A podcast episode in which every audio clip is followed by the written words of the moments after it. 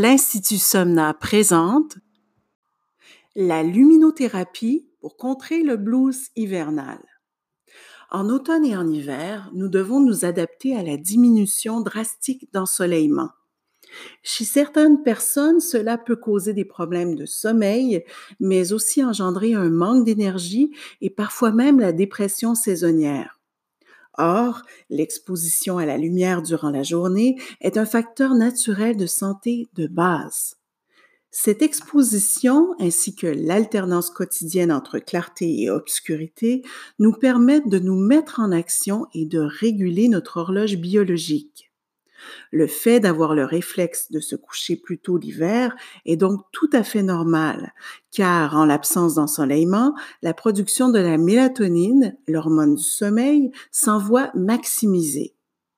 Cette hormone veut jouer son rôle comme il se doit, mettre notre corps en veille en l'absence de lumière, ce qui a pour effet de nous donner envie de nous coucher plus tôt et de dormir davantage, tout en rendant les réveils plus difficiles en l'absence du soleil matinal.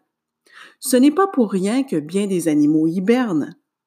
Pourtant, les humains ont décrété que leur société de production devait être active en toute saison, et ce, au moins de 9h à 17h.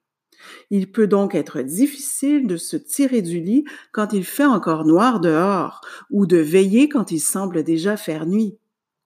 Pour contrer ces effets et écouter leur corps, bien des gens se couchent naturellement plus tôt l'hiver, ce qui revient un peu à hiberner comme les autres animaux.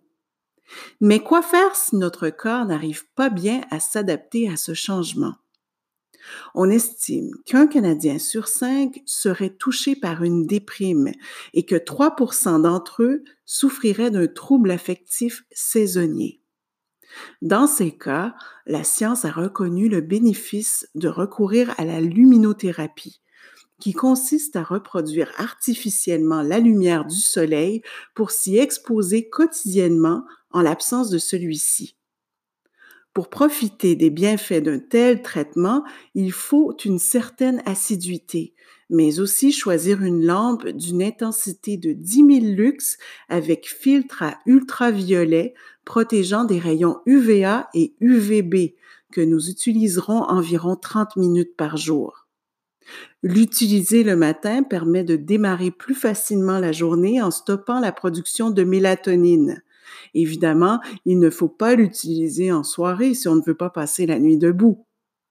Plusieurs modèles de lampes de luminothérapie sont portatifs, d'autres s'accrochent au mur et enfin, certaines lampes sont montées sur pied et inclinables. De notre côté, nous préférons les modèles sur pied pour leur facilité d'utilisation et de réglage, que nous combinons avec un modèle miniature et portable pour les voyages. Mais tout dépend de votre style de vie.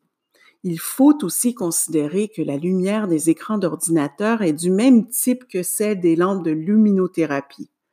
Il est donc possible de la régler au maximum de son intensité pour se maintenir plus facilement en activité le jour, sans oublier toutefois de réduire l'intensité au minimum en fin de journée si on ne veut pas engendrer l'insomnie le soir venu.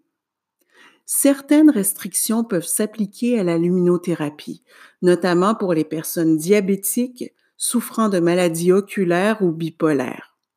Il faut aussi être prudent avec certains types de médicaments. Pour tout savoir sur la gestion naturelle du sommeil et du stress, rendez-vous sur le site somna.ca.